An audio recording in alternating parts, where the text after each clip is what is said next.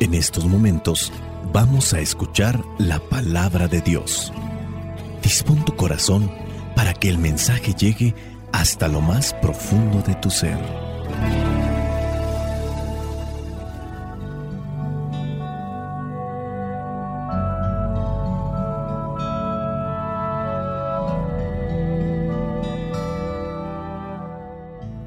Vamos a ver la primera lectura para tratar de encontrar un elemento que nos pueda motivar, inspirar para, para seguir adelante en esta vida. Y hablando de motivación, ¿qué es lo que encontramos en este pasaje? Bueno, encontramos una descripción de Pablo y de Bernabé. Estos apóstoles, porque se puede decir que son apóstoles porque son enviados y, no necesariamente el apóstol es el que estuvo con Jesús. La palabra apóstol significa enviado. Y en la medida en que nosotros salimos a compartir lo que hemos recibido de Dios, nos convertimos en apóstoles. Si solamente nos mantenemos en este lugar, escuchando, quizá eh, participando en algún modo de la celebración y no compartimos lo que aquí recibimos, eh, solamente somos discípulos eh, la palabra discípulo refiere al que está aprendiendo o se está dejando enseñar. De hecho, el hecho de ustedes que estén así escuchando, puede ser que estén aprendiendo algo, ya que lo pongan en práctica o que lo compartan, eso sí, quién sabe, pero cuando ustedes ya lo están haciendo, se convierten en apóstoles o nos convertimos en apóstoles. Pablo, Pablo y Bernabé se dedican a andar de un lugar a otro anunciando el mensaje de Cristo. Veamos ahí Hechos capítulo 14, es del 21 al 27. Veamos ahí el versículo 21. Después de anunciar la buena noticia en Derbe, donde ganaron muchos creyentes, volvieron a Listra, a Iconio y Antioquía. En estos lugares animaron a los creyentes y recomendándoles que siguieran firmes en la fe, les dijeron que para entrar en el reino de Dios hay que sufrir muchas aflicciones. Hay que mantenernos firmes en la fe.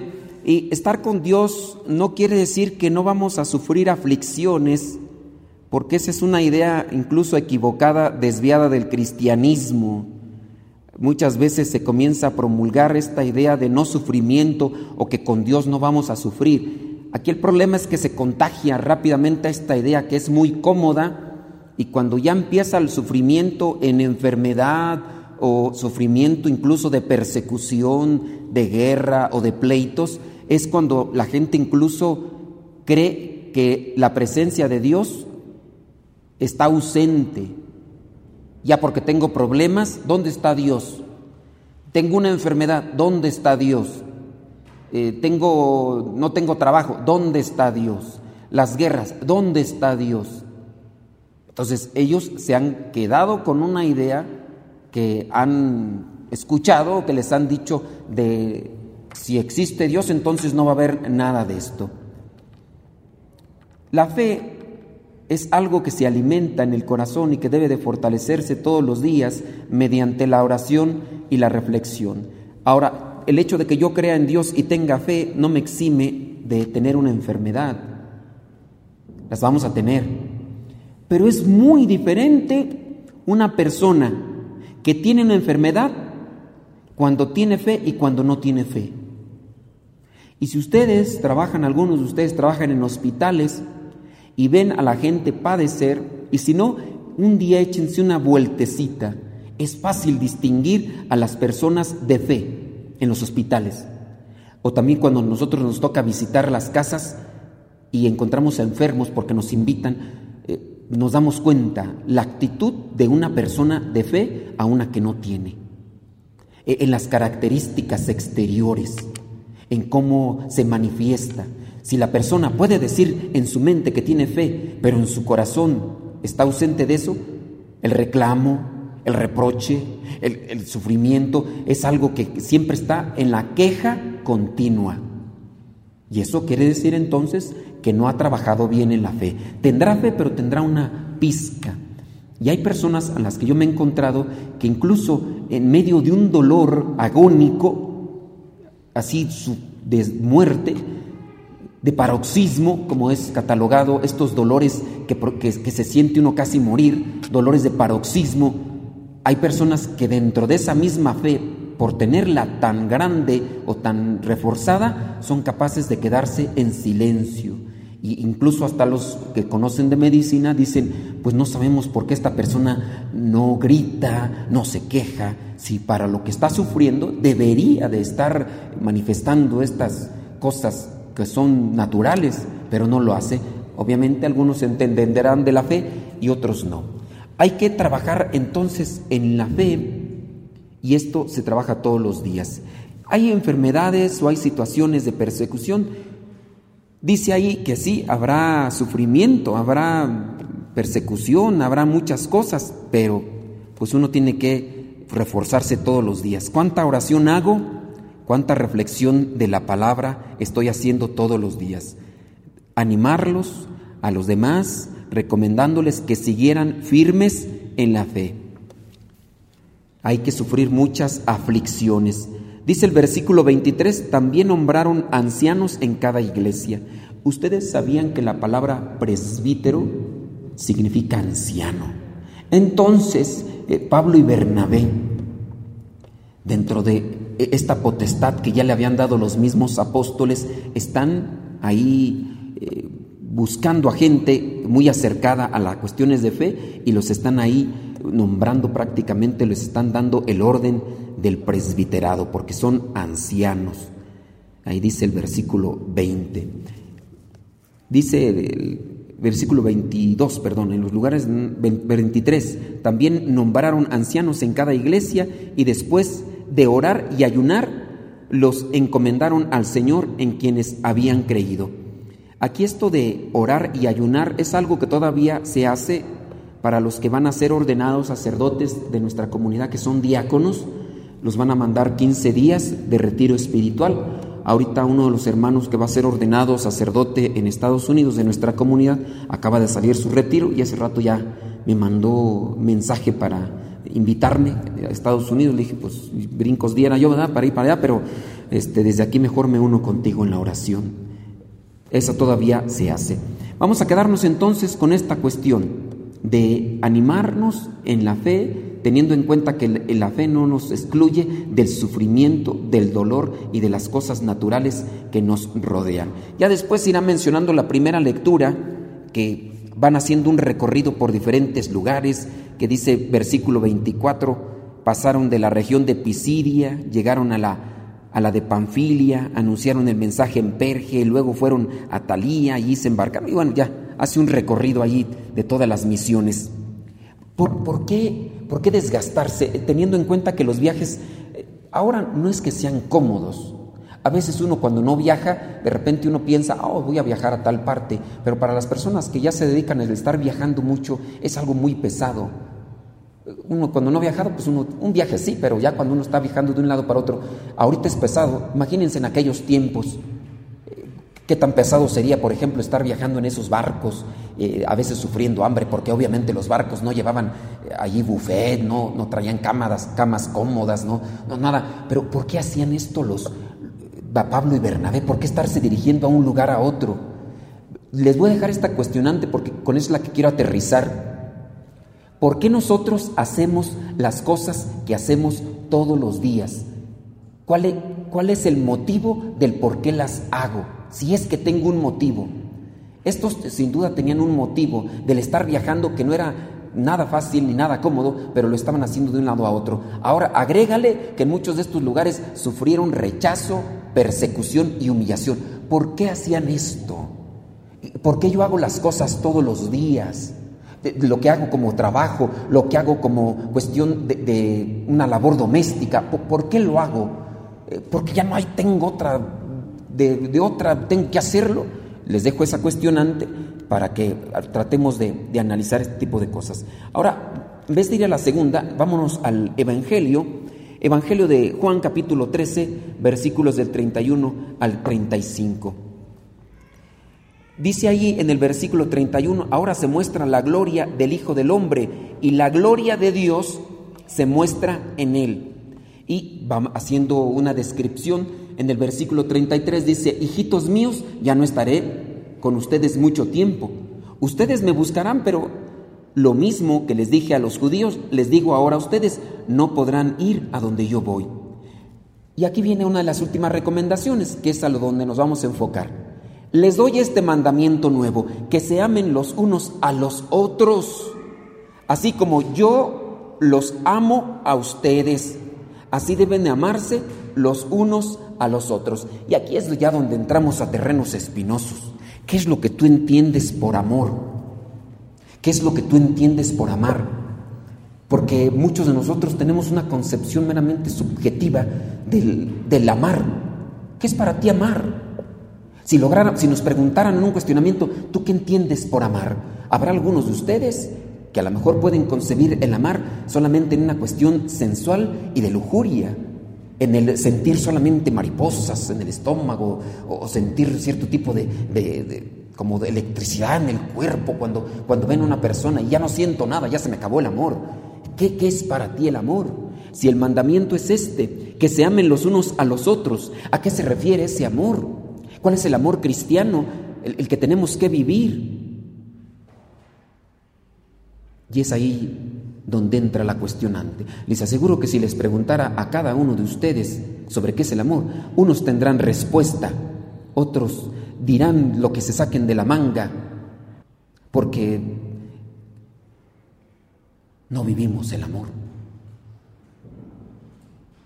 Nos hace falta tanto incluso hasta nosotros mismos como religiosos. A veces no tenemos una descripción clara de lo que es el amor cristiano. Entendemos a veces como servir como, como amor, pero eso es una de tantas. El amor no se encierra solamente en el servir. Hay mucha gente de ustedes que sirve, pero ¿por qué sirven? ¿Porque les pagan quizá en un trabajo? ¿Cuántos de ustedes no van todos los días a un trabajo desde la mañana hasta... ¿Y por qué lo hacen? porque van a pagarles algo. ¿Alguno de ustedes se dedica a hacer un trabajo todos los días sin esperanza a querer recibir algo? Y ahí es donde ahora agarro la pregunta que les hice hace rato. ¿Por qué hacen lo que hacen todos los días? Jóvenes, ¿por qué estudian los que estudian? Y ahorita ya muchos se la quieren pasar ahí, eh, frente al celular, haciendo TikToks, jugando videojuegos todo el mendigo día esperando que sus papás los mantengan, casi prácticamente les den de tragar en la boca. Y a veces ustedes también tienen la culpa, papá, porque ya los tienen todos controlados. Ya ustedes ya no mandan a sus hijos, sus hijos los mandan a ustedes. ¿Qué es el amor?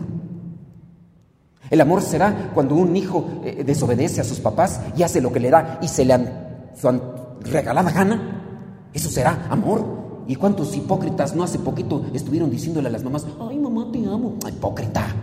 Si no lo obedeces, ¿a poco no obedecer es amar? Ya me enchilé.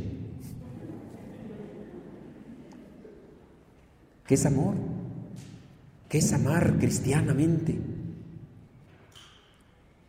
Yo tengo una definición, no es mía, la saqué de la Biblia algo que me ampare. Hijitos míos, les dejo este último mandamiento.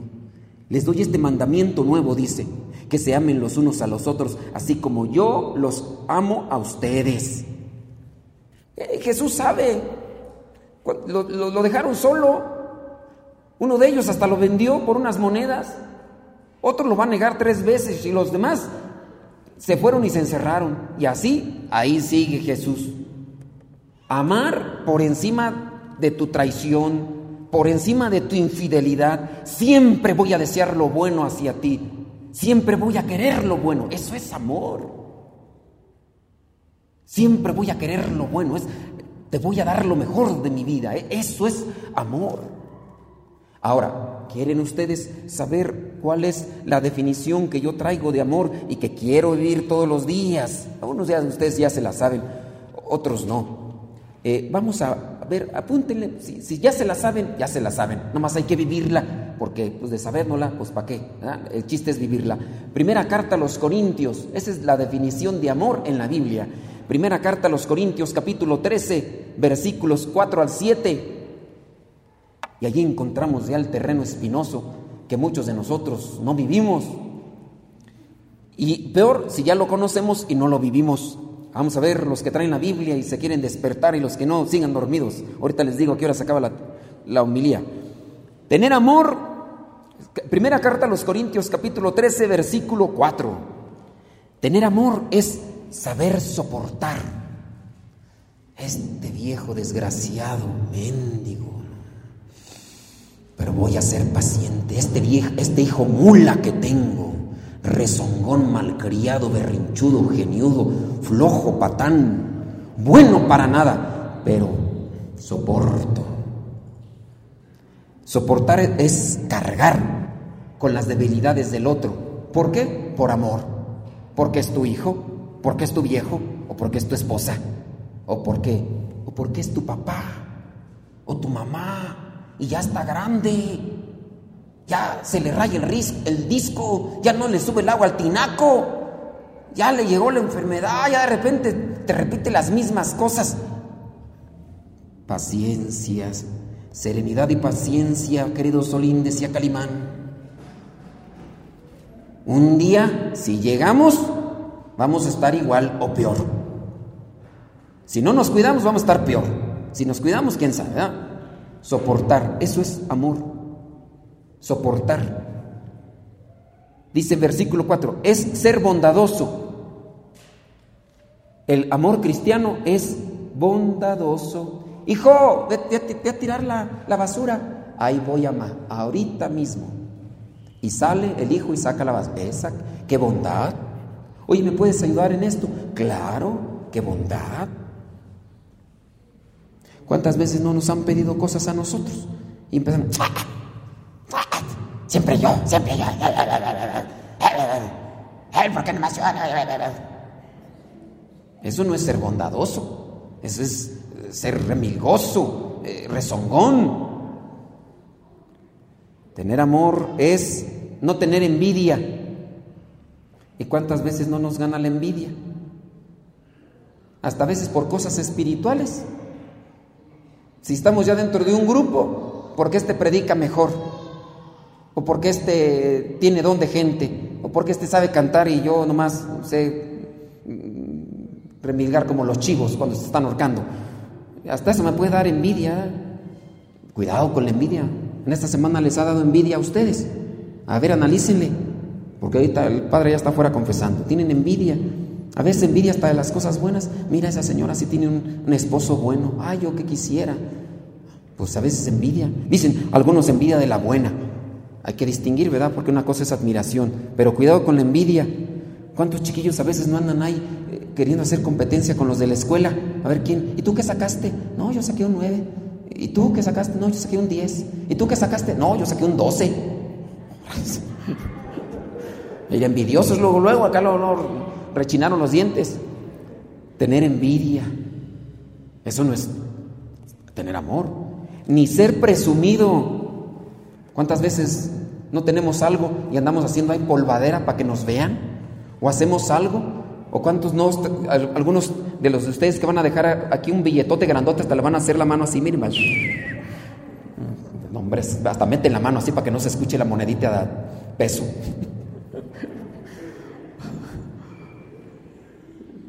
No ser presumidos. ¿Cuántos de veces no andamos presumiendo las cosas? Y a veces andamos presumiendo con sombrero ajeno, peor tantito. Tener amor es no ser orgullosos. Versículo 3, no, versículo 5. Tener amor es no ser, no ser grosero. ¿Cuántos de ustedes no saliendo de aquí se echan unas palabrotas de esas carnotas, así grandotas? ¡Oh, hijo de tu reverenda tantas! y apenas van saliendo aquí luego, luego uno a veces se escucha, yo tengo un microfonito allá afuera. Y a veces entre ustedes mismos, ahora hijo de tu da tantas. ¿O no? Luego los chiquillos, eh, a veces por eso no quieren venir a la iglesia, porque eh, ahí la madre, la mamá toda bien carnicera y los hijos también, a veces entre la, misma mamá le mienta a la madre a sus hijos, porque tener amor es no ser grosero ni egoísta, el egoísta que no presta, que no dice, es no enojarse. ¿Quién de ustedes se enojó esta semana? Ya ni me digan, con la cara de guarachi que traen aplastada, ya con eso se da cuenta Tener amor es no guardar rencor. ¿Quién de ustedes trae ahí el resentimiento y el rencor guardado desde hace ya un montón de tiempo que ni siquiera le habla ahí a alguien y a veces es su mismo familiar resentido, rencoroso? Y a veces es nuestra propia familia. ¿Y todo por qué? Por una babosada, una cosa ahí bien superficial, bien, bien pequeña. Dice versículo 6, tener amor es no alegrarse de las injusticias, sino de la verdad. Tener amor es sufrirlo todo, quererlo todo, esperarlo todo, soportarlo todo. Vayamos entonces otra vez al versículo 34 que les doy este mandamiento nuevo, que se amen los unos a los otros, así como yo los amo a ustedes, así deben de amarse ustedes los unos a los otros. Si se aman los unos a los otros, todo el mundo se dará cuenta de que son discípulos míos. ¿Por qué te das cuenta que una persona es cristiana, seguidora de Cristo? Por la cruz esa que traemos aquí grandota, esa cruz espantapamvirus. Oye, hay un cristiano, ¿por qué te diste cuenta? Trae el Dicen, ¿me dan permiso de contarles un chiste? Gracias.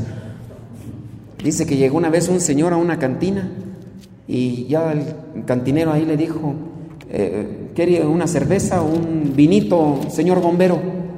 Dice, pues échame un tequilita para un caballito. otro caballito, señor bombero. Échame otro para ir agarrando calor porque pues apenas como. Se echa otro, señor bombero. Dice, bueno, bueno, bueno, ¿tú cómo sabes que soy bombero? Bueno, el casco, traje y la manguera esa que trae arrastrando. No le agarraron a chiste. Ay, Dios me están dormidos. Esta gente de veras. Que no se den cuenta que somos cristianos por lo que traemos a veces cargando. Que se den cuenta que somos cristianos porque vivimos en la bondad, en el respeto, en la alegría, en el amor, en la caridad. Que cuando te vean digan, oye, tú como que tú eres de la iglesia, ¿verdad? ¿Por qué? Pues es que eres respetuoso, no eres grosero. Ah, qué bonito. Pero, ¿te imaginas? Traemos esa cruz bien grandota aquí y nos ven diciendo ya malas palabras. ¿Cuántos de nosotros a veces tenemos un rosario o escapularios? Una vez miré un señor que traía un escapulario, parecía un comal. Hay gente a veces que hasta se viste de santitos, ¿no? Porque hacen mandas, andan ahí vestidos de que San Judas. Y a veces no son Judas Tadeo, son Judas Iscariote por traicioneros. ¿Cuántos no a veces traen el, tatuaje aquí de San Judas Tadeo y andan robando? No, no, no suben, ya te la sabes. Ya te la sabes, cállate con el celular y, trae aquí San Judas Tadeo. dices, no, tú en vez de traer a Judas Tadeo, vez de traer a Judas Iscariote traicionero, en vez de que anden haciendo cosas buenas. Y así un montón de gente. Y sí, a veces andamos muy vestidos de, de religiosos, pero nuestro corazón está podrido, nuestras actitudes están podridas. Y por eso a veces la gente no cree, a veces por eso muchos muchachos y muchachas en las casas no les creen a los papás, porque no viven una fe. No vivimos una fe. Ojalá y nos apeguemos más a ese pasaje de Corintios que nos da una idea de cómo es el amor y cómo debemos de vivirlo. Hay que pedirle al Espíritu Santo pues que nos ayude para entender ya lo que vendría a ser la segunda lectura, es una visión que tiene Juan del cielo nuevo. Eso vendría a ser como recompensa de aquellos que se esfuerzan en vivir ese mandamiento nuevo del amor, la recompensa de Dios, el cielo. ¿Por qué, yo, ¿Por qué hago las cosas que hago?